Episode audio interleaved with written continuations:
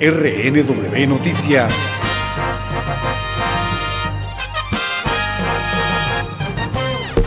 Estados Unidos nunca vivió un año con tantos tiroteos masivos como 2019. Eso, al menos, reveló un conteo compilado por la agencia de noticias Associated Press, el diario USA Today y la Universidad Northeastern de Chicago. Según el estudio, en 2019 hubo 41 tiroteos y un total de 211 muertos. Los asesinatos en masa se determinan por número de personas muertas. Cuatro o más víctimas fatales en el mismo incidente, excluyendo el autor, ya se considera un tiroteo en masa. Entre los más graves en 2019 estuvieron los asesinatos de 12 personas en Virginia Beach en mayo y 22 en El Paso en agosto. Según los investigadores, de los 41 casos en 2019, 33 fueron con armas de fuego. California, con 8, tuvo el mayor número de asesinatos en masa por estado. La base de datos registra asesinatos en masa desde 2006, pero la agencia AP tuvo en cuenta las investigaciones desde 1970 que no revelaron un año con más tiroteos en Estados Unidos como el 2019.